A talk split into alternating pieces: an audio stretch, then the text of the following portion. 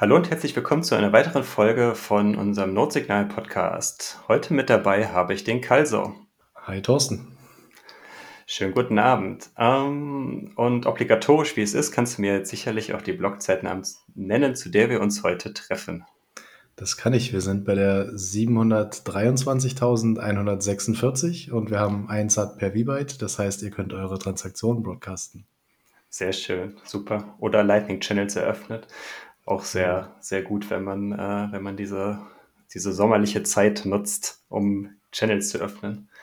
Der um, Blog-Frühling. Genau. genau, der Blog-Frühling. Genau. Oder das sommerliche Wetter, wie der Egge das in seinem Blog-Report schon mal sagt. Schöne Grüße an der Stelle an den Egge. Ähm, genau, heute sprechen wir über ein spa ganz spannendes und ganz aktuelles Thema. Und das ist der neueste Artikel oder der Artikel vom Gigi, der auf Englisch The Value of Freedom heißt und zu Deutsch übersetzt der Wert der Freiheit. Und ähm, das, was daran so aktuell ist, ist, dass dieser Artikel jetzt, ich glaube, am, am Freitag oder jetzt zumindest zum, zum, zu diesem Wochenende auf, ins Deutsche übersetzt worden ist auf, und auf dem Apricot Media Verlag auf der Webseite in der Mediathek veröffentlicht worden ist. Ähm, der Artikel wurde von dem Community-Mitglied der Geier übersetzt und äh, das Lektorat hatte der liebe Jan Paul, der ja auch äh, Team von unserem Podcast ist. Und ähm, wie gesagt, der ursprüngliche Autor, der, der Autor davon ist der Gigi. Und äh, ja, Kalso, kannst du ganz kurz mal was zum, zum Gigi sagen für die Leute, die ihn nicht kennen? Er ist ja schon sehr bekannt eigentlich.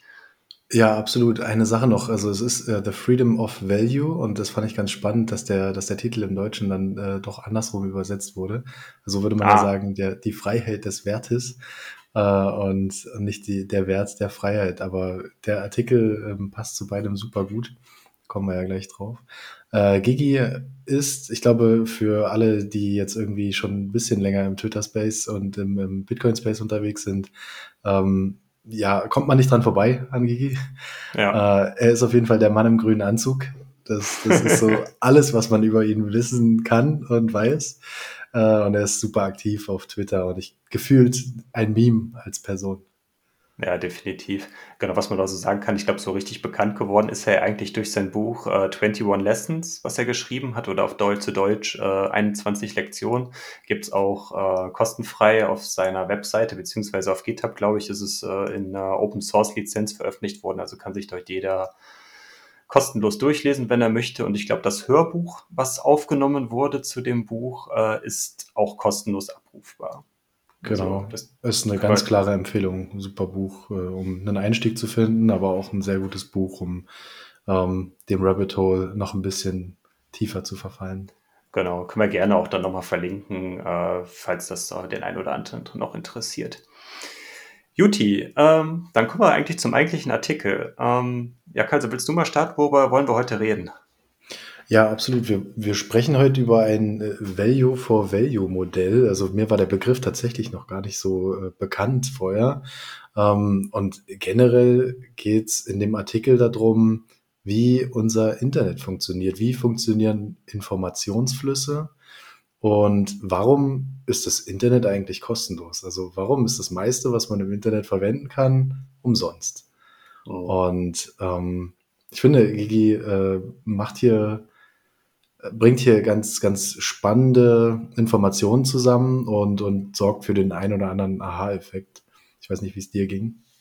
Ja, genau. Also ich glaube, so die initiale Idee dahinter war ja erstmal, dass er angeführt hat, ja, äh, wenn wir beim Thema Bitcoin als im Kontext sind, der jetzt aber eigentlich äh, bei, bei dieser äh, Thematisierung dieses Artikels eigentlich eher sekundär ist, sondern äh, Bitcoin ist ja, wurde dafür in die Welt gesetzt, weil äh, Satoshi Nakamoto erkannt hat, unser Geldsystem ist kaputt. Ähm, wir brauchen da eine Alternative oder eine neue Lösung für. Und Gigi hat in, primär in seinem Artikel jetzt hier angeführt, dass das Monetarisierungsmodell im Internet auch kaputt ist. Ähm, welches ja, wie du es gerade bereits schon angeführt hast, primär daraus, darauf besteht, dass Dinge vermeintlich kostenlos für den Benutzer sind. Ähm, das aber natürlich auch nur auf den ersten Blick. Ja, genau so ist es. Und äh, es wird auch wenig hinterfragt und man, man muss es auch nicht unbedingt, ähm, weil er sagt, die Leute nehmen es einfach hin. Also das Internet funktioniert für sie und das Internet hat viele wichtige Funktionen und hat viele Sachen in unserem Leben vereinfacht. Ähm, es ist aber dennoch spannend, einfach zu verstehen oder verstehen zu wollen, wo diese Monetarisierung herkommt. Also wie, wie funktionieren, wie funktioniert die Technologie im Hintergrund? Wer, wer bezahlt eigentlich dafür? Mhm. Und ähm, Genau, wir, wir kommen noch auf eine Sache. Ich glaube, das Erste, was mir dann auch in den, in den Sinn kam, und das wird auch erwähnt, ist, ähm, wenn etwas umsonst ist, dann bist du im Zweifel das Produkt. Und ähm, ja, das, das alleine bringt einen schon zum Nachdenken und, und dann, dann kann man sich schon vorstellen, wo es hier hingeht. Ja, dieses, dieses, dieses, was du gerade gesagt hast, das, das, das Produkt bist du oder wenn das umsonst ist, dann bist du das Produkt. Also man bezahlt im Endeffekt mit seinen Daten. Das wird halt immer wieder schon genannt. Irgendwie, ich glaube, das ist auch vielen Leuten zumindest in Hintergedanken irgendwo ist ihnen das bewusst, aber äh, ich glaube, aufgrund der, ähm, der Ohnmacht gegenüber der Komplexität, wie sich äh, die Welt verändert hat oder auch wie die, wie die ganze äh, die Digitalisierung vorangeschritten hat, kapitulieren wahrscheinlich die Leute schon sofort vor dieser Vorstellung, okay, ja, möchte ich mich damit jetzt weiter befassen oder nehme ich jetzt einfach die Welt so hin, wie sie ist und äh, ja, lebe mein Leben einfach weiter. Aber grundsätzlich hast du schon recht, äh, ja, das ist eigentlich ein schwerwiegendes Problem oder es ist ein Problem, wie unsere heutige Welt funktioniert und man sollte da schon mal äh, noch dahinter blicken, was denn so die, die Auslöser, die, die Gründe dafür sind und ähm, ja, um halt dann auch den, Ziel dieses Artikels dann am Ende zu haben, äh, was sind denn mögliche Alternativen zu dem jetzigen Monetarisierungsmodell? Genau, und, und eine dieser Quellen für diese Monetarisierung, wir haben es jetzt, glaube ich, noch nicht so konkret erwähnt, ist äh, Werbung. Ich glaube, das kommt vielen als erstes in den Sinn. Ähm, wenn ich zurzeit YouTube nutze, habe ich vor jedem Video mittlerweile Werbung und meistens dazwischen nochmal. Und da wird auch ziemlich deutlich, alles klar, da wird irgendwo ähm, der Server mitfinanziert, da wird die Dienstleistung, die YouTube mir bietet, ähm, finanziert. Und das ist ja per se auch noch verständlich. Was der Artikel aber klar macht und worauf Gigi hier eingeht, äh, ist die Tatsache, dass nicht bloß die Werbung geschaltet wird und jedem das klar ist, sondern dass auch unsere Aufmerksamkeit monetarisiert wird. Also mal so ein bisschen die Perspektive zu verändern und zu beobachten, wie wir dazu bewegt werden, diese Werbung wahrzunehmen. Und ähm, ja, ich finde also die, die Tatsache, dass wir immer kürzere Videos gucken, wir, wir werden durch ähm, sehr ähm, aggressive Werbung in, in, in so ein Video reingeholt. Äh, wenn, wenn man auf YouTube unterwegs ist und gerade nicht eingeloggt ist, dann sieht man auch die allgemeinen Videos und gerade die mhm. haben immer so ein sehr plakatives ähm, Design und, und oder kurze Headlines auch für News. Ähm, wir wissen alle, dass es so eine Art Clickbait gibt, also so ein, ein, ein Locken zum Anklicken von Artikeln im Internet.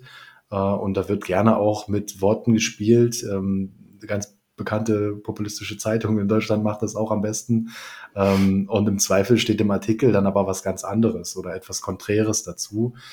Und das sind alles so Mittel und Mechanismen, um unsere Aufmerksamkeit zu locken. Und wenn die Systeme sie dann erstmal haben, dann beschreibt Gigi hier ganz schön, wie sie die dann auch nutzen. Also wie kommen wir dann in so einen Rhythmus, dann immer mehr konsumieren zu wollen und, und so leicht abzudriften. Ja, genau. Und äh, er beschreibt das hier in dem Fall auch ganz gut, dass, äh, dass dieses, diese Art von medialer Befeuerung, die wir dann oder von Werbung, die auf uns einprasselt, dass unsere Aufmerksamkeitsspannen dadurch dann auch massiv runtergesetzt werden und wir eigentlich äh, gar nicht mehr in der Lage sind, äh, uns so tiefgründig oder ähm, äh, im Detail mit gewissen Dingen oder mit bestimmten Thematiken zu befassen, sondern einfach, dass wir einfach prim immer weiter auf diese kurzen ähm, Impulse getrimmt werden und äh, im Endeffekt auch das ist, was dann unser Verstand oder was wir halt irgendwie suchen. Und wenn man da halt schon sieht, okay, da geht jetzt irgendwie ein Video anderthalb Stunden, was im Detail irgendwelche Dinge erklärt, das ist halt unattraktiver, als wenn da was in fünf Minuten vermeintlich dann ey, das gleiche Thema erklärt wird. Und ähm, so findet er dann auch in der jetzigen Zeit dann auch schon, eine, ich nenne es mal Manipula Manipulation unserer unseres Verstandes halt statt, dass wir halt dann genau auf diese, auf diese Art von Inhalte oder äh, Impulse dann halt äh, äh, getrimmt werden.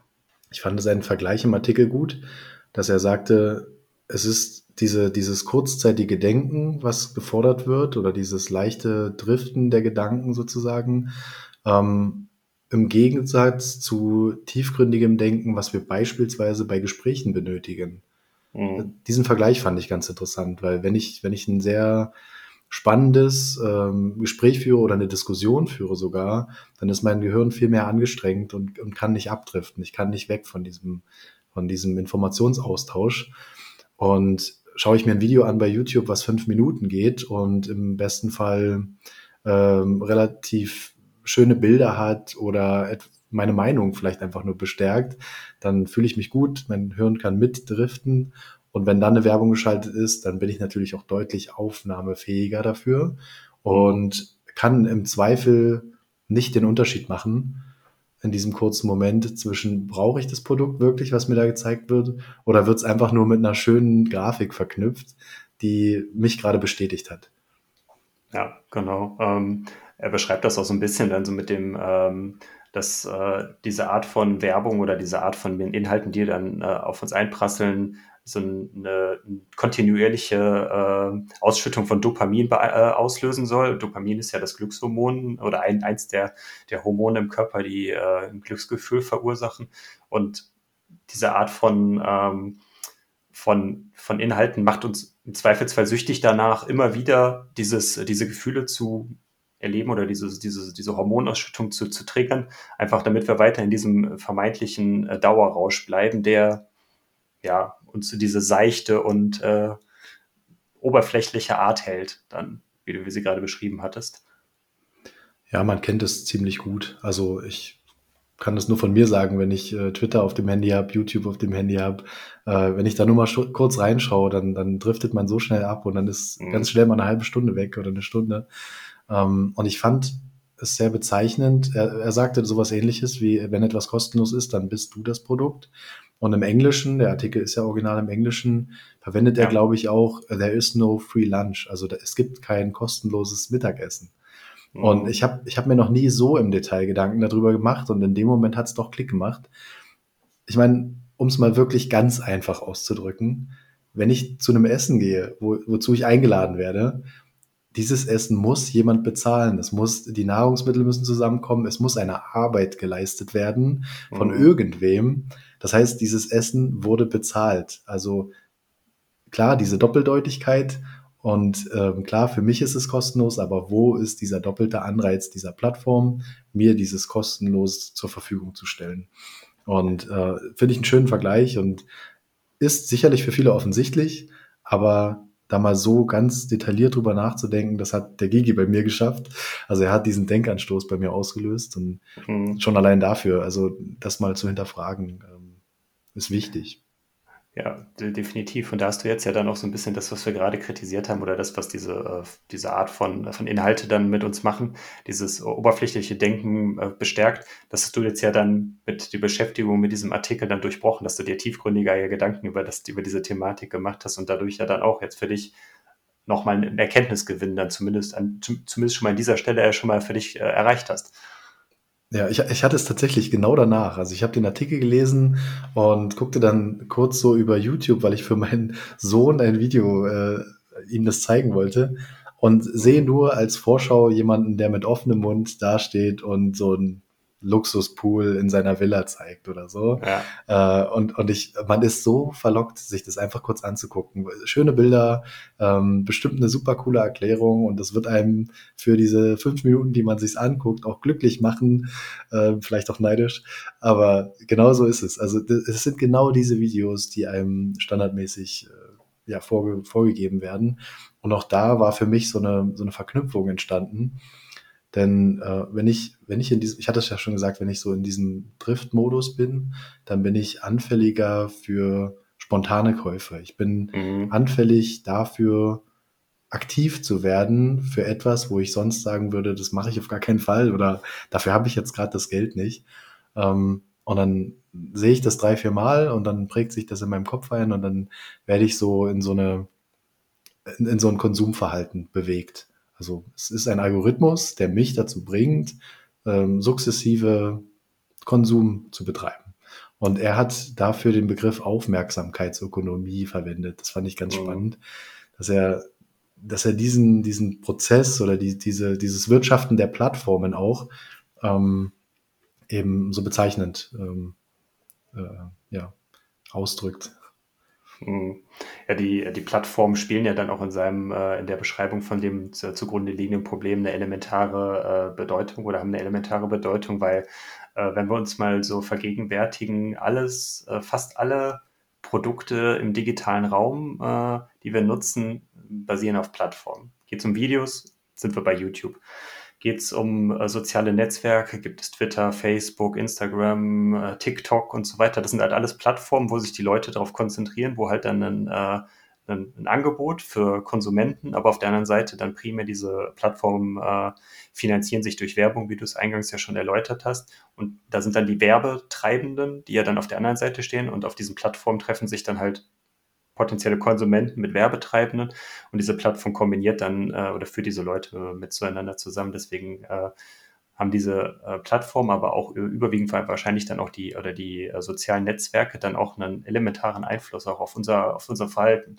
Dann, und er beschreibt das eigentlich ganz gut, dass äh, die Plattformen eigentlich immer nur so gut sind wie die Anreize, die diese Plattformen auch bieten können. Und äh, das führt dann auch dann dazu, dass man dann schnell dann äh, zu dem, einen weiteren Hauptaspekt äh, von, äh, von dem Artikel ist, dass äh, Plattformen halt zentralisiert sind von ihrer Eigenheit her oder haben die Eigenschaft, dass sie zentralisiert sind.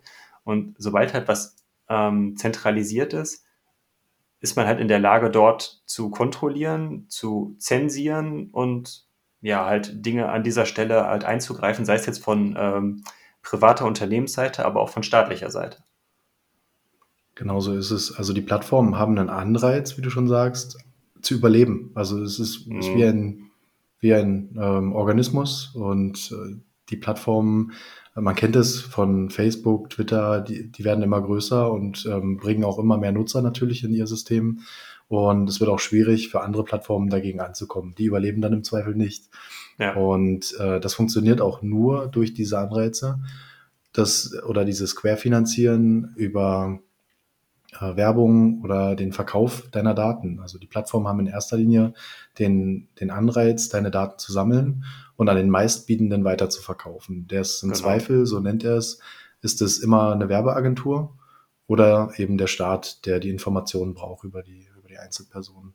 Und dann auch ähm, ja, Handlungen leiten zu können, Meinungen ähm, bilden oder entkräften zu können. Wir sehen das gerade viel und das, darauf geht der Artikel ja dann auch gut ein, wie du sagst, dass die Plattformen eben auch verwendet werden, um politische Meinungen beispielsweise äh, zu formen, zu bekräftigen, äh, Echoräume zu verstärken oder auch zu schwächen. Und bei so einer zentralen Plattform ist Zensur natürlich auch immer ein Thema. Wir haben das, ich glaube, eines der deutlichsten Momente war, als Donald Trump beispielsweise auf Twitter geblockt wurde. Mhm. Ähm, da, davon kann man halten, was man möchte. Aber der Artikel ähm, oder Gigi drückt es relativ deutlich aus, dass eine Plattform allein nicht in der Lage sein sollte oder entscheiden sollte, wer das Sprachrohr nutzen darf und wer es eben nicht mehr darf. Und da geht ja dann auch so ein bisschen auf die, auf die Unterteilung ein zwischen der Plattform und dem Protokoll. Also diesen, mhm diesem Unterschied. Und wir hatten gerade schon im Vorfeld so ein bisschen darüber diskutiert, inwieweit das, es war initial so ein bisschen klar, wo er hin will, aber das auch nochmal erklären zu können, was der Unterschied ist zwischen einer Plattform, du hast es schon ganz cool gesagt, das ist meistens zentralisiert, das ist eine Gruppe von Leuten, die entscheidet über die Handlungen dieser Plattform und auch wer eventuell zensiert wird oder bei welchen Informationen dann ähm, bei Twitter gibt es das beispielsweise, wo dann einfach mal für zwei Tage der Account gesperrt, dann wieder mhm. freigelassen wird, so kann man es fast sagen. Ich glaube, äh, Gigi nimmt ja auch den, den Begriff des, des Twitter-Gefängnisses, was immer spaßeshalber so genannt ja. wird, äh, in den Mund.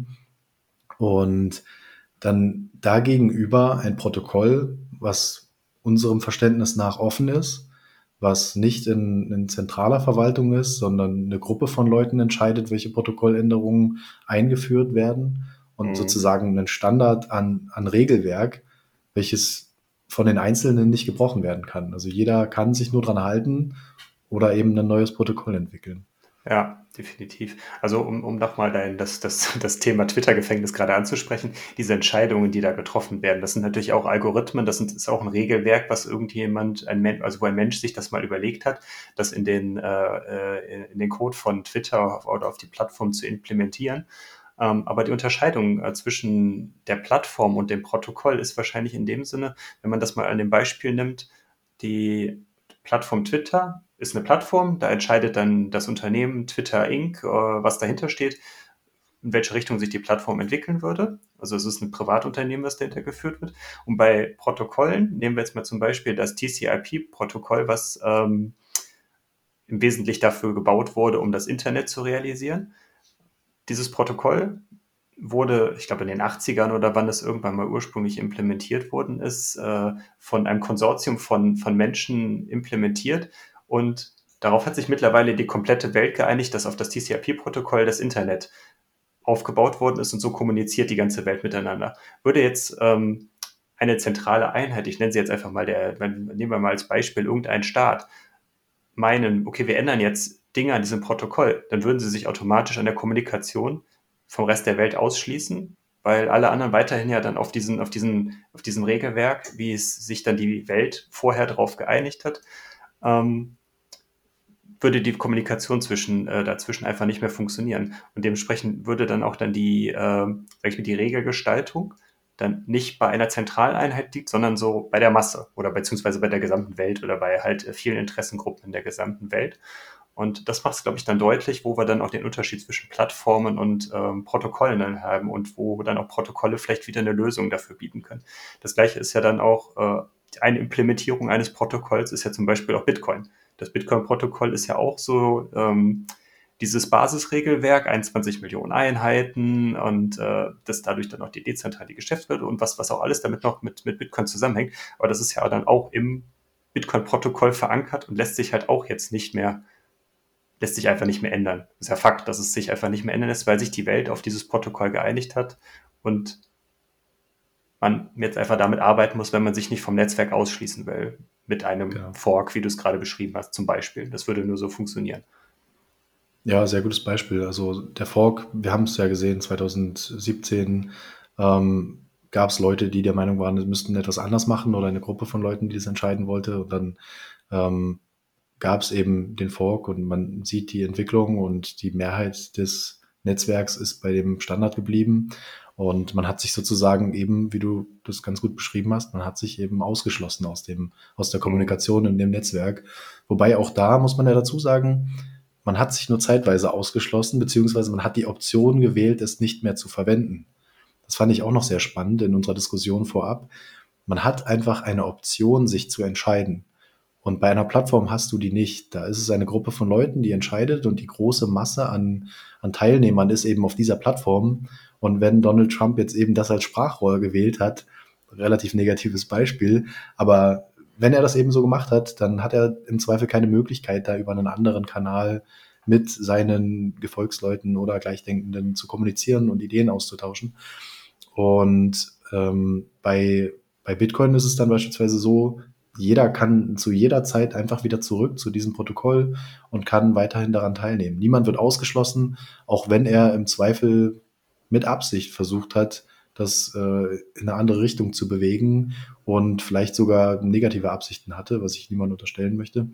Aber genauso ist es. Also es bleibt ein offenes Protokoll. Es ist keine geschlossene mhm. Plattform. Genau. Ja, wenn man nochmal kurz beim Beispiel Bitcoin bleiben möchte, ist es ja zum Beispiel so, wir haben das Protokoll Bitcoin und es gibt Wallet A und Wallet B zum Beispiel. Und Wallet A fängt jetzt auf einmal an, irgendwelche komischen Sachen, weil es ja wieder auch ein zentrales äh, oder gehen wir jetzt mal davon an, ein, ein Unternehmen entwickelt eine Wallet, wie zum Beispiel jetzt dann die äh, äh, Shivo Wallet in den äh, in El Salvador. Mhm. Nehmen wir das jetzt einfach mal als Beispiel und die fangen jetzt an, Transaktionen zu zensieren. Ich habe ja dann als User immer noch die Möglichkeit, zu Wallet B zu wechseln, die diese, die diese Zensur nicht vollführt. Und ich bin weiterhin immer noch im, ähm, im Bitcoin-Netzwerk angeschlossen, aber arbeite halt nicht mehr mit dieser Chivo Wallet, die ja dann diese Zahlungsplattform jetzt dann mal darstellen soll. Und das ist vielleicht auch ein ganz gutes Beispiel, dass man da einfach dann so sagt, so, okay, dann gehe ich jetzt einfach, aber ich habe dadurch keine Nachteile. Wenn ich von der Plattform gehe, habe ich halt äh, extreme Nachteile. Zum Beispiel beim Beispiel von YouTube. Ich glaube, wenn, wenn ähm, Video-Content-Creator nicht auf YouTube sind, haben die eigentlich keine Chance an Reichweite zu gewinnen. Also sie sind halt essentiell, sie müssen auf YouTube sein. Es gibt keine andere Möglichkeit. Und das hat das, das große Problem. das ist ein sehr gutes Beispiel, auch mit El Salvador. Und bei YouTube, da fällt mir noch eine Sache ein, ähm, da gibt es ja genau das Gleiche. Also da gibt es einen Algorithmus, der niemand kann sich hinsetzen und kann die ganzen YouTube-Videos schauen. Und wenn im Zweifel äh, in dem Video irgendwo was gesagt wurde oder eine gewisse Kombination an Worten verwendet wurde, die im Algorithmus auffällig sind, dann wird die Monetarisierung einfach entfernt. Und das heißt, mhm. jemand, der davon lebt und sein täglich Brot isst, er produziert YouTube-Inhalte und hat sich positiv, negativ über irgendein kritisches Thema geäußert und der Algorithmus entscheidet in dem Moment, dass das nicht richtig war, dann gibt's in dem Monat oder für dieses Video eben einfach kein Geld. Und das kann mhm. ein ganzer Monat Arbeit sein, das kann noch länger sein, wenn das eine Reportage ist. Ja, oder, und, äh, genau. oder dass der ganze Kanal dann von jetzt auf gleich äh, platt gemacht das, wird. Das ist ja, das, das ist ja, glaube ich, bei, bei dem Livestream vom, vom Roman vom Blogtrainer war das ja auch mal. Da ist ja dann auch irgendwas, was er gesagt hat, hat dann scheinbar auch diesen Algorithmus getriggert und dann fünf, irgendwie innerhalb von fünf oder zehn Minuten war der ganze Kanal quasi gelöscht. Wahnsinn. Also, ja, das Leben. Also der Livestream, der, der Livestream ist abgebrochen und dann war es vorbei. Ja. Und dann irgendwie, ich glaube, dann äh, nach innerhalb von 24 Stunden irgendwie äh, mit, mit ganz viel Kontaktieren von irgendwelchen bekannten Leuten ist er da irgendwie dann, da dann scheinbar bei YouTube irgendwie durchgedrungen, dass der Kanal wieder entsperrt oder wieder zur Verfügung gestellt wurde. Aber das ist halt krass, ne? Also, dass da halt das wirklich der Algorithmus gesagt hat, Kanal tot. Sofort. Ja, das ist halt diese, ja, Absolut, das zeigt die Macht, das, ja, das zeigt die Stärke von, von diesen Programmen, weil man, man kann beide Seiten verstehen. Ich, die haben die Auflage, sie müssen sich daran halten. Wie wir gesagt haben, eine Plattform ist auch dem ausgesetzt, was politisch entschieden wird, was gesellschaftlich vielleicht auch vertretbar ist. Ja. Und da, da muss dann gehandelt werden und das kann niemand als Einzelperson machen. Niemand kann sich hinsetzen und den Content sehen. Und ja, im Zweifel geht das nur über Algorithmen. Aber auch das muss und sollte definitiv mal hinterfragt werden. Mhm. Und Gigi geht noch auf zwei Arten von Werbung ein. Also wir hatten hier noch ähm, so eine Aufteilung von, von Informationsverteilung, fand ich ganz spannend. Mhm. Und er sagt, es gibt so breit angelegte Werbungen und schmal angelegte Werbungen. Und ich fand die Unterteilung ganz interessant, weil er, er beschreibt es so, dass, dass wenn eine breite Masse an Leuten äh, mit Informationen versorgt wird, dann schaut man im Idealfall, dass die Kontroversen so gering wie möglich sind. Also ja. nichts Anstößiges und dass ich niemandem auf den Schlips trete. Wenn ich aber diese schmal angelegten Werbungen verbreiten will und, und äh, Konsumenten finden, dann muss ich Kontroversen erzeugen. Dann muss ich diese maximieren. Dann muss es so im besten Fall so radikal wie möglich sein. Ich, ich hatte mal einen bekannten YouTuber getroffen und er hatte mir gesagt, kein Video, keines meiner Videos funktioniert, wenn ich nicht so ganz knapp an der Kante von diesem Algorithmus bin. Spannend ist ja auch, die YouTuber oder niemand weiß ja, was in diesem Algorithmus aktuell an Wörtern steht oder ja. inwieweit diese Wörter kombinierbar sind. Das heißt, man, man schlittert immer so ganz knapp an der Grenze vorbei, den auszulösen, dass das Video nicht mehr monetarisierbar ist. Und mhm. also fand ich, fand ich erschreckend, dass er sagt, dass das sein Ziel ist. Also er, er will einfach so auffällig und so ja, so, so, so radikal wie möglich wirken im Zweifel, um einfach so viel wie möglich Klicks zu kriegen, um die besten Headlines zu machen, vielleicht sogar in anderen Medien unabhängig diskutiert zu werden, weil, oh Gott, das hat er wirklich gesagt. Ähm, total erschreckend, dass, dass die Gesellschaft so angelegt ist und dass natürliche Instinkte ja auch dadurch geweckt werden und angesprochen werden, um die Leute dann in diese Videos zu holen und im besten Fall in einer Videoschleife zu bleiben und sich mehrere davon anzugucken. Total spannend. Ja, definitiv. Ich hatte gerade eben auch noch mal, äh, noch mal dieses Video. Das ist jetzt, glaube ich, Anfang letztes, Anfang dieser Woche irgendwo ist das so ein bisschen äh, im Bitcoin-Space äh, viral gegangen. Da ging es halt dann so über die, den Einfluss von äh, YouTube-Influencern im Bitcoin oder im Crypto-Space primär. Das war so eine Dokumentation vom NDR und das, da, da, da geht es halt dann auch unter anderem dann um diese ähm, Influencer, die halt dann so Videos machen mit diesem offenen Mund dann und da dann so, oh mein Gott, Danger, Danger, Attention, Attention, Attention und so weiter. Also die halt genau diese, ähm, diese Metriken, die du gerade angesprochen hast, halt dann äh, genau bespielen, um da halt dann äh, diese Klicks zu generieren. Und das war natürlich ein sehr ähm, also kritischer, kritischer Beitrag, der halt dann diese äh, diese Methodiken oder Praktiken von diesen Leuten dann auch hinterfragt. Da ging es dann auch über Hebeltrading, also dass die Leute da dann auch dann äh, über Affiliate-Links dann, äh, dann zu hochriskanten Sachen dann verleitet wurden, um da dann äh, ja mit, weiß ich nicht, mit einem Zehnerhebel dann irgendwie Bitcoin dann oder irgendeine andere Kryptowährung dann halt zu handeln und dass dann natürlich auch dann monetäre Verluste dann schnell entstanden sind. Und äh, werden wir auf jeden Fall auch verlinken. Also es, es gehört zum Teil da so ein bisschen dann rein. Also lässt sich auf jeden Fall ganz gut angucken.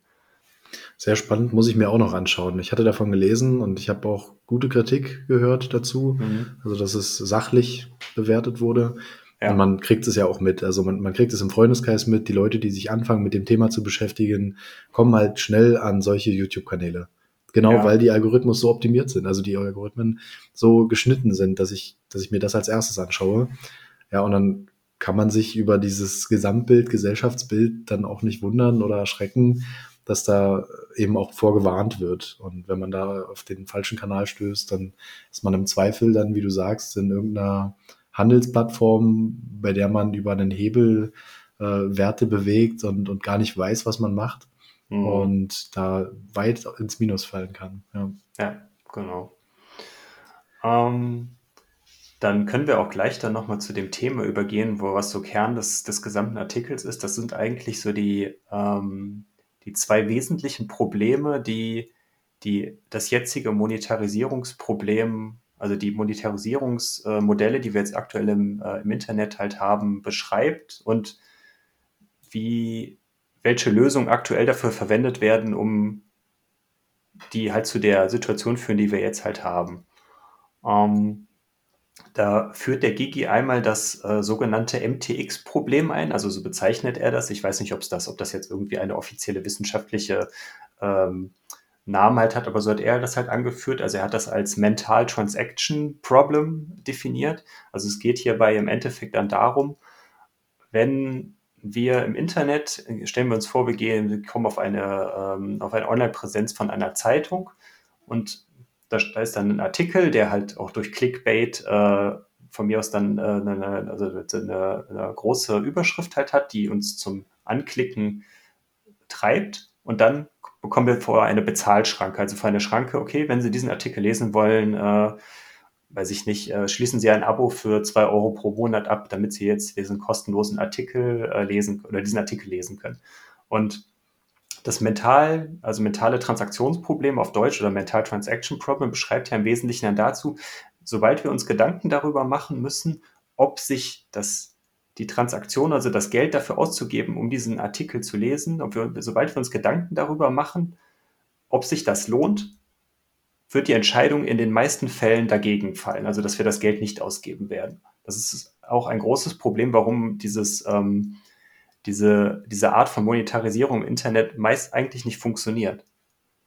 Und ähm, die gängige Lösung aktuell, wie wir sie, wie wahrscheinlich die meisten von euch kennen, äh, wie zum Beispiel Netflix oder Spotify und wie sie alle heißen, die ganzen äh, großen Streaming-Plattformen, ähm, die Lösung dafür heißt Flatrate. Wir bezahlen halt einmal, einmal im Monat und dann haben wir, kommen wir halt nicht mehr in diese Bezahlschranke halt rein. Äh, und so lässt sich dieses Mental Transaction Problem eigentlich dann lösen. Genau. Und er hat noch ein weiteres Problem genannt. Er, hatte noch das Digital Rights Management als weiteres Paradox Problem genannt. Also das Rechte-Management von digitalen Werten. Mhm. Und was er auch sagt, ähm, digitale Informationen, die nicht kopiert werden können, kann es nicht geben. Ja. Das, das widerspricht dem, dem Grundgedanken einer Information. Ähm, also Informationen können immer kopiert werden und vervielfältigt werden. Und auch da ja. hatte ich kurz so einen Aha-Moment, wo er sagte, die Natur der Sache, der Information ist es, kopiert zu werden. Weil wenn ich dir etwas Neues erzähle oder andersherum, dann kommt diese Information bei mir an und mein Kopf macht nichts anderes, als eine Kopie davon in meinem Hirn anzulegen. Ja. Und auch, er, er beschreibt es auch, Computer funktionieren genauso. Das ist ja auch genau. angelehnt an, an unsere Wahrnehmung, an unser Agieren. Und der Computer, jede Information, die dem Computer gegeben wird, jeder Tasteneinschlag, wird im System als Speicher abgelegt. Also man nennt es ja auch den, den Arbeitsspeicher. Ich meine, das ist genau das, was gerade passiert, wenn wir, er nennt es hier, also er beschreibt es ja auch gut mit der NFT-Bewegung, dass mhm. äh, digitale Bilder im Internet dann ähm, verkäuflich werden und da so eine, so eine Pseudo-Rarität erzeugt werden soll. Und die anderen Leute dann einfach nur sagen, ich habe es jetzt kopiert und ich habe das gleiche Bild als Statusfoto. Und ja, ich habe nicht den gleichen Eintrag auf der Blockchain für irgendeine äh, Webseite irgendwo im Internet, mhm. die es mhm. bald vielleicht nicht mehr gibt. Ähm, und ich habe kein Geld dafür ausgegeben, aber ich habe das gleiche Bild und ich habe die gleichen Rechte, dieses Bild weiter zu versenden und anderen Leuten zu, als Kopie zur Verfügung zu stellen. Also ja. das, das ist super, super spannender Vergleich und ich fand auch sehr bezeichnend, wie in welcher kurzen Form er, das so aufbringt. Auf jeden Fall mhm. lebenswert. Ja. Und er beschreibt das Paradox ja als ähm, als das Spannende, dass wenn Inhalte, wie du gerade gesagt hast, hinter so einer Bezahlschranke sind und die dahinter verbleiben, dann kann man davon ausgehen, dass die nicht gut genug sind. Ja. Er, er sagt, dass wenn die gut sind, dann wird es auf jeden Fall jemanden geben, der sich die Mühe macht und die vervielfältigt. Man mhm. kennt es aus dem, aus dem eigenen Umfeld und aus dem Leben, wenn ich, wenn ich eine super gute und wichtige Information finde, die beispielsweise hinter so einer Bezahlschranke ist oder einem Premium-Video-Content, dann entweder ich erzähle das jemandem und erzeuge dadurch eine Pseudokopie oder ich finde einen Weg, um die Datei, den Wert, die, die Inhalte dem anderen trotzdem zur Verfügung zu stellen. Also es wird immer jemanden geben, der sich die Mühe macht, was aber auch heißt, ähm, ja, dass, dass vielleicht hinter der Bezahlschranke im Zweifel Inhalte stehen, die es gar nicht wert sind, bezahlt zu werden. Ja, Genau. Einfach so, um, ja, selbst wenn man sie dann gekauft hat und dann halt realisiert, die sind sch schlecht, dann, ja gut, dann kann man sich vielleicht überlegen, ja, warum wurden sie denn nicht die Bezahlschranke gestellt, weil wenn sie frei zur Verfügung gestellt worden wären, weiß ich nicht, gut, hätten, dann hätte man sie sich umsonst anschauen können, aber äh, ja, ne, also wie man das halt so sieht. Äh, er hat, glaube ich, auch ein ganz treffendes, um nochmal zu diesem ähm, den Unterschied zwischen physischen Produkten und digitalen Informationen äh, hat er ein treffendes Beispiel. Ich weiß nicht, von wem es war, aber er hat es auf jeden Fall zitiert. Das war ähm, das Beispiel, äh, wenn ich einen Apfel habe und ich gebe dir den Apfel, dann hast du den Apfel, aber ich habe ihn nicht mehr. Aber wenn ich eine Idee zu irgendwas habe, also eine Idee ist ja nichts anderes als eine Information, und du hast eine Idee und eine, äh, die halt eine Information darstellt, und du erzählst mir deine, deine Idee und ich erzähle dir meine Idee, haben wir beide zwei Ideen. Und das ist eigentlich so dieses, äh, das ist halt total äh, einfaches Beispiel, aber total augenöffnend irgendwie, wie, wie digitale Informationen funktionieren und die, wo die Unterscheidung zwischen, äh, zwischen physischen und ähm, digitalen Informationen äh, sich trennen super Beispiel, hatte ich mir auch direkt notiert. Also ich, ich habe generell während des Lesens mir sehr viele Notizen gemacht und mhm. gefühlt bei jedem Satz immer so eine Kleinigkeit rausgeschrieben, weil sie doch sehr voll ist. Und das Beispiel hatte ich mir auch notiert, weil das, das macht einfach klar, was der Wert von Informationen sind. Und wir hatten es gerade schon gesagt, dass wenn ich eine Info, Information bekomme, dann speichere ich die im besten Fall in meinem Kopf und verknüpfe die sogar noch mit anderen Informationen. Und daraus entstehen ja dann erst Werte. Leute, die, ja. die auf eine gute Idee kommen, kommen ja nur auf diese gute Idee, weil sie im besten Fall vorher ein Problem hatten und jemand anderes hat sie in die Richtung gestoßen, hat, hat irgendwas aufgezeigt, was einem vorher nicht klar war. Und da, dadurch entsteht dann ein Wert für andere Personen und dadurch kann ich auch einen Wert erzeugen, wenn ich die Informationen nutze und ein Produkt entwickle beispielsweise. Genau. Hm. Ja, ein ganz, ganz spannender anderer Aspekt war auch noch, den er dann auch in dem gleichen Kontext nochmal anführt. Ähm, das war so ein kleines Comic, was er gezeichnet hat. Äh, oder nicht gezeichnet, was er halt übernommen hat von irgendwoher. Ähm, aber wir können ja mal versuchen, das zu kurz zu beschreiben. Ich, vielleicht die Leute, die, äh, die so in unserem Alter sind, also so vielleicht 30 plus ungefähr, äh, würde ich jetzt mal vermuten, kennen dieses Problem vielleicht oder diese Situation. Früher so, ähm, ich weiß nicht, wann es war, so Anfang der, der Nullerjahre, da äh, wurde ja primär so, bevor es halt ähm, iTunes und die ganzen Flatrate-Lösungen und sowas gab, für Musik zum Beispiel, da wurde halt viel über so Tauschbörsen wie LimeWire, Casa und wie sie alle hießen äh, oder Emule getauscht. Und ähm, in diesem kleinen Bildchen äh, nimmt er dieses das als Beispiel, dass dann der, äh, das ist halt diesen, diesen, äh, das vor dieser Zeit war das halt eher so eine Piratenkultur. Und dann kam halt, kam halt ein Streamingdienst, wie zum Beispiel, äh, nehmen wir jetzt mal Spotify, aber er benutzt im Beispiel jetzt dann äh, Netflix. Und die, dadurch, dass es relativ einfach wurde, mit, mit diesem, äh, diesem Flatrate-Modell dann halt äh, äh an alle Musik zu kommen, die es halt so gibt, wurde halt dann die, die Notwendigkeit oder die, der, der Aufwand, sich diese Musik zu besorgen, wesentlich einfacher gemacht und dadurch ähm, in diesem Bildchen legt dann halt diese, diese, diese Figur, diese Piratenmütze, die sie halt vorher aufhatte, dann in äh, irgendwie so in so eine äh, Kiste und lässt die da halt da verstauben, weil es nicht mehr notwendig war. Und dass die im in der jetzigen Zeit oder dann halt jetzt seit einigen Jahren gibt es ja wieder ähm, mehrere Plattformen. Nehmen wir dann von Netflix, dann gibt es Amazon Prime, dann haben wir jetzt Disney Plus. Also es gibt ganz viele unterschiedliche Streaming-Anbieter, wo, wo man, wenn man theoretisch alle Inhalte sehen möchte, überall ein Abo abschließen muss. Also überall haben wir dann irgendwie da mal 10 Euro, da nochmal 15 Euro und so weiter und so fort. Und in diesem kleinen Comic ist dann halt die Schlussfolgerung dann wieder, dass äh, der dieses dieses Figürchen dann diesen Piratenhut wieder aus dem äh, mit einer Spinne dran dann aus der aus der Kiste holt und dann so sagt ihr Welcome back my good old friend äh, so nach dem Motto und dann äh, was dann halt wieder dazu führt, dass wieder äh, die illegalen Aktivitäten dadurch wieder befeuert werden, weil wer ist schon in der Lage, irgendwie äh, sich fünf, für 50 oder 100 Euro irgendwie fünf bis zehn äh, unterschiedliche Streaming-Dienste oder wer ist dazu in der Lage, beziehungsweise wer hat da auch Lust zu, irgendwie überall dann äh, da diese Flatrate zu bezahlen und äh, für Inhalte, die er vielleicht gar nicht braucht auch. Und ähm, das ist auch so ein, schon so, so eine witzige Analogie, wo sich vielleicht der eine oder andere auch dran zurückerinnert von früher. Ist ein spannender Trend, der da zu beobachten ist. Also Freunde wollten jetzt Star Wars gucken und brauchten dann unbedingt Disney Plus und hatten vorher aber schon Netflix und Amazon und also mhm. man, man sieht, dass es immer schwieriger wird, an diese exklusiven Inhalte zu kommen. Und ich kann, ich konnte nach dem Bild gut nachvollziehen, dass der ein oder andere vielleicht auf die Idee kommt, sich eine illegale App runterzuladen und vielleicht alle Streaming-Dienste zu verbinden. Also einfach dieses Interesse, dass das wieder stärker wird ähm, das sorgt ja dann auch dafür, dass dazu, dafür ein Markt entsteht. Das bedeutet, ja. es werden sich Leute hinsetzen und werden Apps programmieren, die verschiedene Streaming-Dienste verbinden und im Zweifel dann aber auch ohne die Bezahlung zu tätigen oder die, den Account dann zu sharen. Und also genau die Richtung, was eben nicht das Ziel war.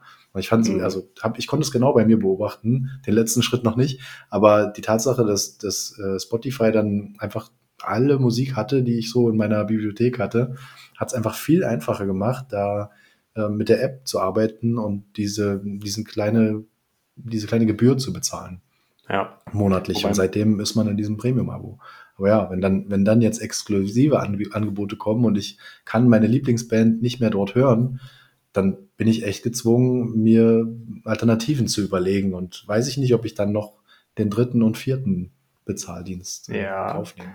Wobei man ja, glaube ich, auch schon, das, das, also das, das, das ist vielleicht nicht so noch nicht so die endgültige äh, Weg, wie das da halt dargestellt wird, aber ja alleine schon äh, dieses äh, Account-Sharing ist ja eigentlich auch äh, von den AGBs, von den meisten Anbietern eigentlich auch nicht erlaubt. Und das Absolut. ist ja eigentlich schon so der erste Schritt dann so in dieses Piratenleben, nenne ich es jetzt einfach mal dann, oder was dann wieder dann dazu führt, um diesem Comic gerecht zu werden, dass der, dass der Piratenhut wieder aus der, aus der Kiste gekramt wird, ne? weil der Account-Sharing zählt halt auch schon dazu und es wird halt dann weitergehen, zwangsläufig. Ja, absolut. Und Gigi zeigt aber auch eine, eine Lösung auf. Also mhm. das Spannende an dem Artikel ist ja, er, er führt ja dahin, was aus seiner Sicht potenziell die Zukunft ist. Also wie könnte es in Zukunft aussehen? Und ich finde, es wird sehr klar und er betont es an manchen Stellen auch nochmal sehr explizit, dass dieses Zurückhalten von Informationen der eigentlichen Idee einer Information komplett widerspricht. Ja. Und dementsprechend ist sein Lösungsansatz, ziemlich verständlich und eine logische Schlussfolgerung, weil er sagt, dieser Value for Value Ansatz, den ich am Anfang schon mal kurz erwähnt habe, ist dieser, dass ich alle meine Produkte, alle meine Musik, meine äh, Blogartikel oder meine YouTube-Videos kostenlos zur Verfügung stelle und einfach freiwillig dafür bezahlen lasse. Wenn die Leute einen Wert da drin sehen, werden sie im Idealfall auch dafür bezahlen. Und er bringt auch einen ganz spannenden Vergleich. Ich weiß nicht, ob du da mal drauf eingehen möchtest. Ja, genau. Also äh, der Vergleich, den er anführt, ist eigentlich das, was schon seit Jahrhunderten irgendwo etabliert ist. Das wird auch jeder von uns kennen, wenn ihr mal so bei euch in der Stadt oder, äh, oder durch Innenstädte läuft. Da gibt's halt Leute, die sitzen auf der Straße und spielen Musik. Und das sind halt dann, und da liegt dann eine, eine Mütze, ein Korb oder was auch immer dann, äh, oder eine Schale vor, bei denen vor den, vor den Füßen. Und das ist genau das Prinzip, was Value for Value eigentlich auch widerspiegelt. Die Leute spielen Musik, man kann vorbeilaufen, man kann da stehen bleiben, kann sich das anhören. Und solange die Leute halt dann äh, irgendwo, ähm, die spielen weiter, man kann sich die, man kann, wenn, wenn, aber wenn einem dann dieser Wert äh, oder dieser, dieses Musik dann halt Freude geschenkt hat, dann werden viele Leute dazu verleitet oder einige Leute dazu verleitet sein, dafür was zu geben, weil sie ja für, für das für die äh, Menschen dann ein Mehrwert war. Und das ist genau dieses Modell, was dann auch ähm, die Analogie zu dem Value for Value Ansatz ist, der jetzt, äh, der sich jetzt halt jetzt aus dem ähm, Bitcoin Space so ein bisschen herausbildet oder der da halt eine Möglichkeit bietet, äh, das Problem zu lösen. Ähm, Nochmal ganz kurz, vielleicht noch zum Anfang. Äh, wir müssen uns einfach dann unsere Denkweise oder wie wir Informationen verarbeiten oder äh, Informationen, also digitale Informationen primär hier in dem Fall dann sehen, ähm, die müssen wir mit den natürlichen Eigenschaften dieser Information übereinbringen. Und das ist halt das Thema, dass diese Informationen frei sein wollen. Absolut. Und er, er sagte auch, das Monetarisierungsmodell muss offen, transparent, erweiterbar und absolut freiwillig sein. Ja. Also genau so, wie du es gerade beschreibst, es muss eine Freiwilligkeit da sein und jeder muss sich zu jeder Zeit daran beteiligen können, es mit neuen Ideen verknüpfen können, genau so wie Informationsfluss und Informationen eben arbeiten. Und ich hatte tatsächlich ein anderes Bild oder ich hatte auch da so ein Moment, wo ich dachte, wow, Straßenmusik ist, ist wirklich genau das Gegenteil von dem, was wir aktuell an Konsum haben. Wir aktuell bezahlen wir dafür und genießen danach, so beschreibt er es auch. Und Straßenmusik ist genau das Gegenteil. Also ja, es kann sein, dass es mir nicht gefällt, aber wenn der Musiker sich Mühe gibt und wenn es mir gefällt, dann kann ich es mir anhören und kann dann entscheiden, ob ich dafür bezahlen möchte, ob es mir einen Mehrwert gegeben hat, ob ich das gut fand und ob ich das unterstützen möchte. Und das ist komplett optional, wenn man nicht gerade in der U-Bahn in Berlin sitzt und sich nicht wehren kann vor der Musik. Ähm, ja, also es hat, hat auch da mein, meine Wahrnehmung ähm, zu dieser Kunst auch nochmal verändert mhm. und einen großen Respekt an, an Leute, die sich eben dann da hinstellen und drauf lossingen oder, oder ihre Kunst auch ausstellen, ohne dafür direkt einen Eintritt zu verlangen. Finde ich, finde ich echt ähm, super.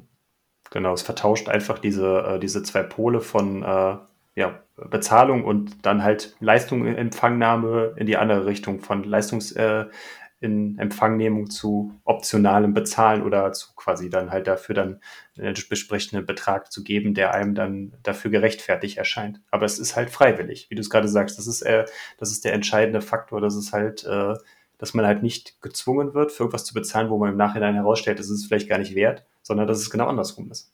Und das ist vielleicht dann auch dann, dass man halt dann auch dann wenn man ja dann diesen Mehrwert schon empfangen hat, dass man dann auch viel besser beurteilen kann, ist es, was, was ist denn jetzt der, der richtige Wert dafür? Andersrum kann ich es ja eigentlich, äh, weil Wert ist ja auch wieder komplett individuell. Und das finde ich total, äh, total faszinierend. Also gerade auch, wo, wo ich darüber rede, fällt mir, also äh, wird mir das einfach noch viel mehr klarer, dass wir einfach ähm, Dingen ja eigentlich erst einen Wert bemessen können, wenn wir eigentlich wissen, worum es dabei handelt. Weil andersrum ist es ja gerade bei digitalen Informationen eher schwierig. Super guter Vergleich. Also absolut, es ist schon wieder so ein Moment, wo man in so ein Nachdenken kommt und, und einfach mal eine ganz andere Perspektive aufgezeigt bekommt. Und er sagt ja auch, also mit den Paywalls ist es ja ähnlich, dass wenn du nicht weißt, was dahinter steht, dann wirst du es im Zweifel deshalb nicht bezahlen, ja. weil ja genau das das Problem sein kann. Vielleicht sind sogar deine ganzen Freunde begeistert von dem Artikel, aber du liest ihn und denkst dir, die Informationen kannte ich schon alle oder das, das hat mich jetzt nicht wirklich weitergebracht in dem, was mich gerade beschäftigt. Und dann hast du aber schon dafür bezahlt. Mhm. Genau das Gegenteil ist hier mit diesem Value-for-Value-Ansatz gemeint und, und zeigt auch so eine Lösung auf, die deutlich positiver wirkt, ähm, an, an, anstatt mit Schranken zu arbeiten, eben mit offenen Türen.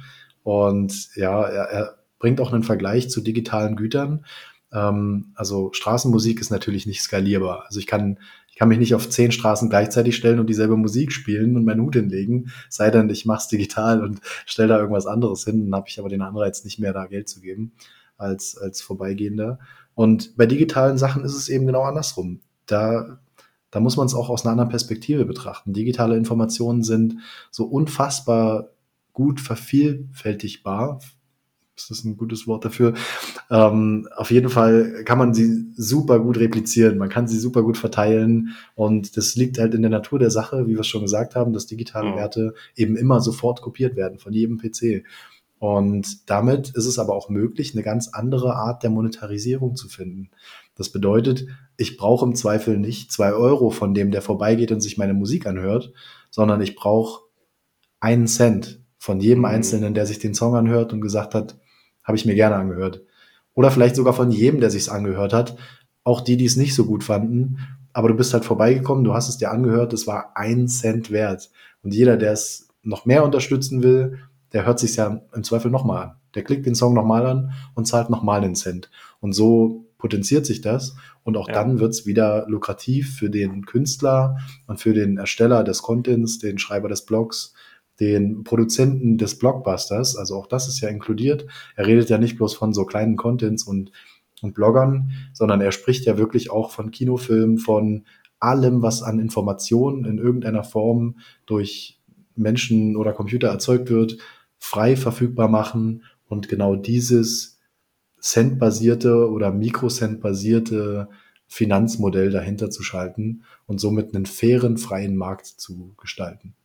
Ja, ein wichtiger Bestandteil davon, was du gerade sagtest, ist auch sicherlich dann auch wieder, dass wir dann die Möglichkeit haben, wenn wir das ähm, so frei und offen gestalten, dass wir dann auch dann zu einer, dass wir weg von diesen Plattformen kommen, sondern dass wir dann eher dann in den Bereich kommen, dass, dass ich selber für mich, äh, was ja auch ein wichtiger, wichtige Eigenschaft oder eine wichtige Philosophie, nenne ich es jetzt mal von dem Bereich Bitcoin auch ist, dieses eigenverantwortlich, ich nehme die Verantwortung in meine eigene Hand, ich ähm, hoste von mir aus die Musik oder die Inhalte, die ich produziere, auch selber und schiebe das nicht unbedingt auf die Plattform. Natürlich ist das dann mit der Vermarktung dann auch immer wieder so eine Sache. Das ist, glaube ich, noch ein anderes Thema.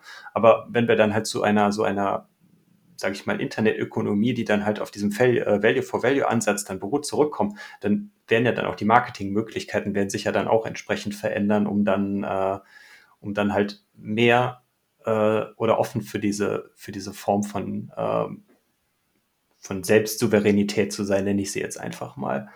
Und das führt uns ja dann wieder zu dem eingangs beschriebenen Problem dann zurück, dass wir weg von den Plattformen kommen und wieder mehr zu diesen eigentlichen Protokollen kommen. Und die Protokolle sind einfach nur diese Art und Weise, wie wir es gerade eben beschrieben haben. Sie müssen offen, transparent, erweiterbar und frei, freiwillig sein. Und wenn dieses Protokoll dann so definiert ist, wie dann, wie man dann in diesem Ansatz als Content Creator oder als Künstler ähm, für seine Arbeit Geld erhalten kann oder sich äh, oder monetarisieren kann, dann ist das halt auf jeden Fall auch ein wesentlich besserer Ansatz als äh, die Art und Weise, wie wir sie jetzt halt haben, mit der Konzentration auf den, äh, auf den jeweiligen Plattformen. Ja, genau so ist es. Und es gibt ja jetzt auch schon Lösungen dafür. Also es gibt schon erste Modelle, in denen das getestet wird und auch richtig verwendet wird.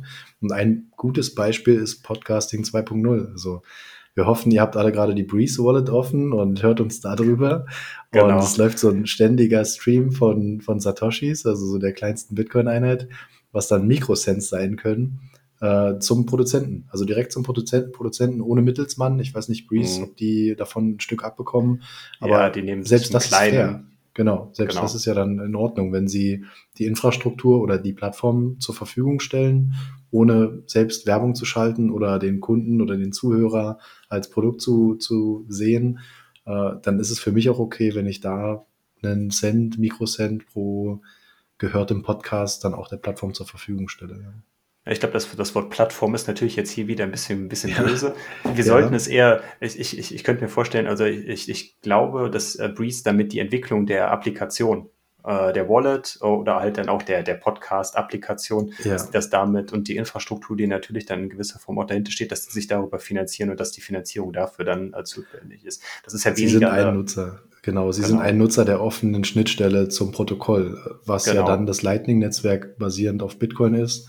Und das, was, ähm, äh, was genau. Podcasting genau. 2.0, das ist ja auch so eine Implementierung von unterschiedlichen äh, Services, die halt dann äh, unter anderem dann dieses Value ähm, diese Value-Eigenschaft, das ist das, was ähm, dieses äh, SAT-Streaming, äh, wie es bei Breeze halt heißt, also dass man für jede Minute, wo man dann äh, in einem Podcast was hört, dass man da zum Beispiel 10 Satoshis pro Minute dann an den jeweiligen Ersteller der, der Inhalte dann senden kann. Und das ist diese Funktionalität, die halt dieses äh, Podcasting 2.0 oder dieser vom Podcast-Index dann ja ursprünglich ähm, erstellt worden ist. Und das ist halt eine Möglichkeit davon.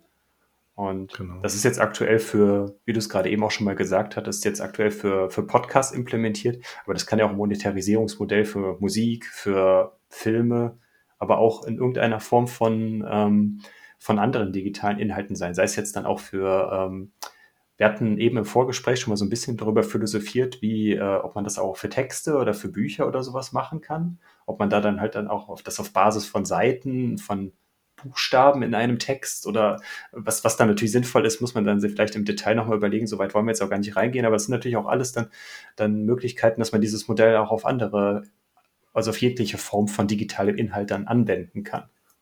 Absolut. Ich, also ein Grundsatz oder ein Grundgedanke der, der Bewegung hinter Bitcoin war ja auch, ähm, dass man das schwieriger macht, dass Informationsfluss eben missbraucht wird, im mhm. Beispiel von ähm, Versenden von E-Mails, äh, Spam-E-Mails.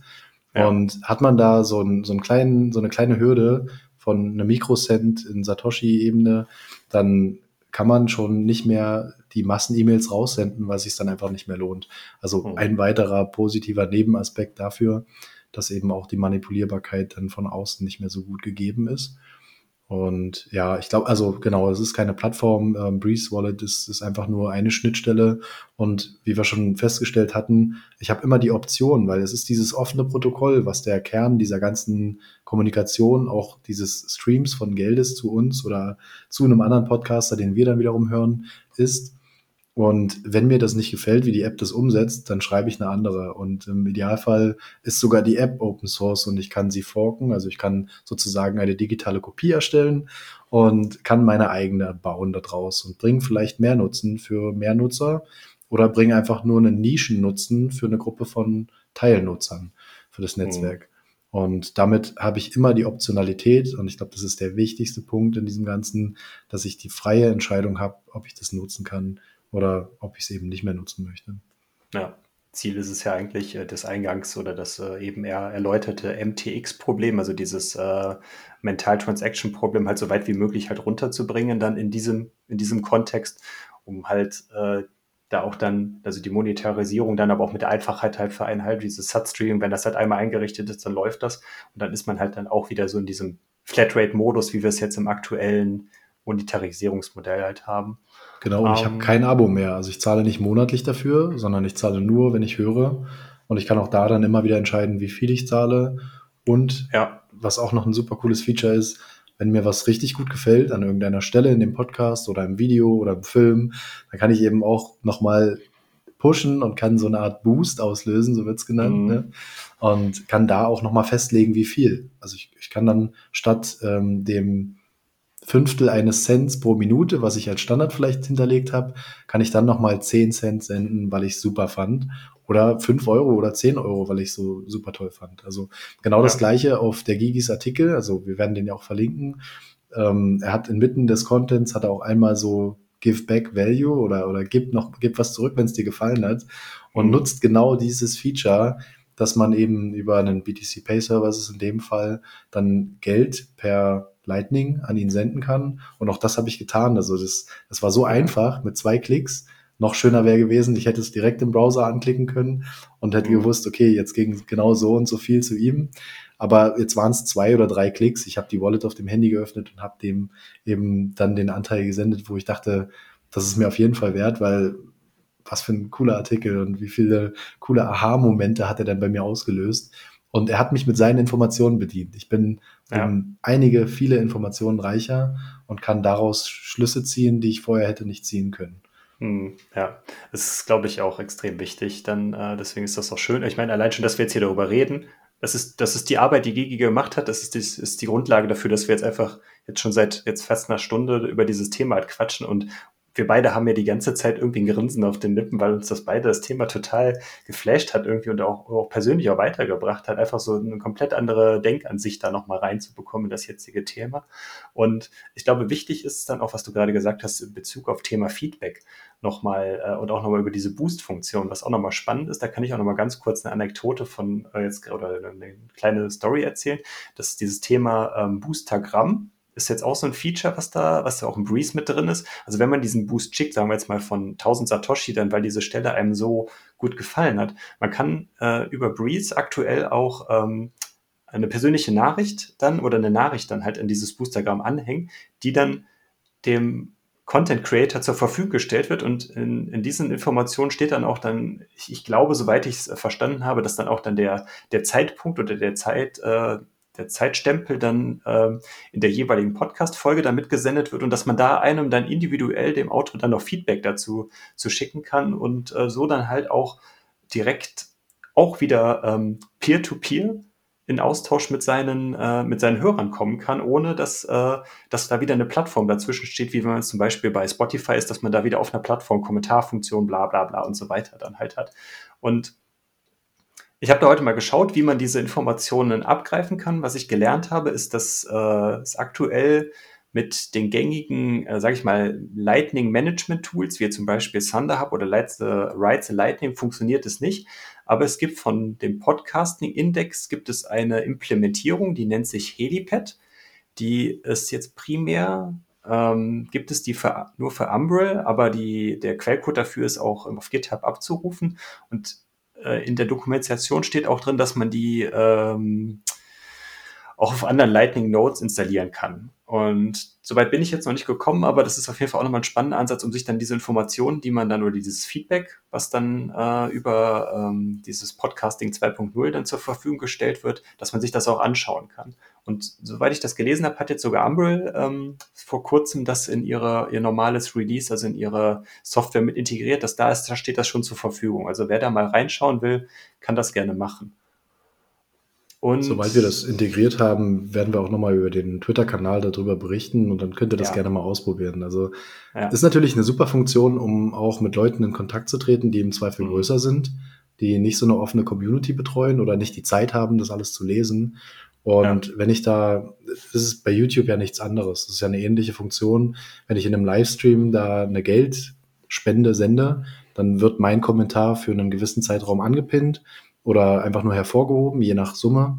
Und dann kann derjenige, der, den Livestream gerade macht, darauf Bezug nehmen und kann mit mir interagieren, kann meine Frage beantworten, kann mich bevorzugen und das gleiche dann eben jetzt hier für, ähm, für so Streaming-Geschichten wie mhm. beispielsweise Podcasts oder auch andere, andere Plattformen, die dann Videos integrieren. Also jede Plattform kann, und das ist das Charmante daran, diese Option wählen, dieses Boostergram heißt es, glaube ich, freiwillig ja. zu integrieren, wird keine weiteren Kosten dafür haben, nehme ich an. Können wir dann nochmal einen Artikel verlinken, wo das genau beschrieben ist, wie es funktioniert. Ja. Und ähm, kann, kann eben diesen offenen Standard verwenden, was es wieder so charmant macht. Und genau. ich bin nicht gebunden an beispielsweise YouTube dann für ein Streaming von einem Video oder für einen Livestream, um den dann zu monetarisieren. Hm. Ja, da hatte der Gigi nämlich auch auf der Seite von CT auch noch äh, einen Artikel über diese Boostergramme geschrieben, unter anderem als er noch ein anderer Autor und den verlinken wir dann äh, auch noch. Und ähm, du hattest gerade eben gesagt, wo du beschrieben hast, dass, ähm, dass du im Browser dann dieses äh, Give Value Back, also auf der, auf der Seite von Gigi dann äh, ähm, diese, dass der BTC Pay Cable aufgegangen ist und so weiter. Und dann hast du es wahrscheinlich dann mit dem Handy gemacht, um dann äh, eine Transaktion zu machen. Aber viel einfacher wäre das natürlich, wenn man so eine integrierte Schnittstelle direkt im Browser halt hat. Und da gibt es auch ein ganz spannendes Projekt, wo wir jetzt auch am kommenden Dienstag mit einem der Entwickler auch sprechen würden. Wenn ihr das hier hört, ist die Folge wahrscheinlich schon veröffentlicht. Also ähm, hört da dann gerne mal rein. Da werden wir mit dem Michael Buhmann, äh, der für die äh, Lightning-Erweiterung im Browser ähm, Albi arbeitet. Also der entwickelt damit und mit dem werden wir am Dienstag sprechen. Und das ist zum Beispiel auch ein Ansatz, wie man dann Lightning-Zahlungen intuitiv dann im Browser vollführen kann. Und das ist halt dann genau der Weg, um so diese, diese Hemmschwelle so weit wie möglich runterzudrücken, um da einfach dann diese Zahlung so seamless oder so einfach und äh, smooth zu gestalten wie möglich, um halt dieses MTX-Problem eigentlich aus der Welt zu schaffen. Ja, super cool. Also ich hoffe, dass immer mehr Seiten eben auch den Charme daran finden, auch ähm, so News-Seiten, die vielleicht jetzt noch nicht den Bezug dazu haben. Aber wenn ich einfach nur per Klick oder per Installation auf meinem Server oder meiner Webseite diese Funktion aktivieren kann, dann, ich glaube, dann werden viele Plattformen und viele News-Seiten oder vielleicht sogar YouTube irgendwann sagen, äh, sie machen damit, also sie nutzen das zusätzlich. Mhm. Weil am Ende, im, im ersten Moment ist es vielleicht einfach nur ein zusätzliches Feature, aber im besten Fall wird es irgendwann diese Paywalls für, für Nachrichtenseiten komplett obsolet machen. Und ja. ich kann jeden Inhalt komplett lesen und ich kann in meiner Browser-Einstellung festlegen, wie viel mir das jetzt gerade wert war. Genau ja, so. genau. Dass ich einfach da so eine äh, ja, Value-for-Value-Ökonomie, nennen wir sie jetzt mal ganz, ganz hochspurig oder großspurig äh, entwickeln kann. Das wäre ja schön. Ne? Also wieder weg von den Plattformen mehr zu dem ähm, individuellen, selbst souveränen Künstler und dieser Freiwilligkeit einfach. Und ich glaube, damit haben wir so das Thema jetzt eigentlich soweit umrundet aus meiner Sicht. Äh, Kalso, hast du noch was, was du dazu sagen möchtest? Genau, ich würde noch mal gerne Danke sagen. Vielleicht hört der Gigi sich das hier an.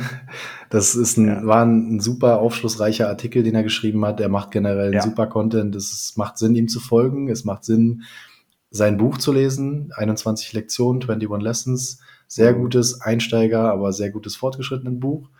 Und ja, danke auch an, an alle Entwickler, die an solchen offenen Systemen, Open Source Projekten mitwirken weil viele machen das unentgeltlich bis heute. Es gibt diese mhm. Streams noch nicht so lange. Das sind jetzt alles Entwicklungen, die nach und nach entstehen. Und alle Leute, die das unterstützen wollen und die diesen freiheitlichen Gedanken hegen, ähm, sollten auf jeden Fall in Erwägung ziehen, sich vielleicht mal Breeze als Wallet runterzuladen und darüber ihre Podcasts zu hören. Ähm, und auch hier und da immer mal eure Creator zu unterstützen oder die, die Entwickler von, von Lightning, von Bitcoin direkt zu unterstützen. Schaut mal auf deren Seiten, da sind meistens Links. Noch ist es sehr hakelig, noch müsst ihr über die Links gehen und BTC Pay Server anklicken. Aber hoffentlich wird es bald ziemlich einfach sein und dann wird das ganz automatisch in deren Kassen klingeln und dann können sie sich Vollzeit darauf konzentrieren. Das wäre wünschenswert. Wunderschöne Worte. Da habe ich nichts hinzuzufügen. Das kann ich nur so unterschreiben. Und äh, ja, dann würde ich die Folge jetzt dann auch soweit beenden. Äh, ja, wenn euch das gefallen hat, dann äh, folgt uns gerne, bewertet uns oder ja, sendet uns ein paar Sets, wenn ihr mögt, dann, äh, aber muss auch nicht, alles rein optional, so wie wir es gerade beschrieben haben. Und äh, ja, damit kann ich nur sagen, ja, focus on the signal, not on the noise und äh, bis zum nächsten Mal. Macht's gut. Ciao, ciao.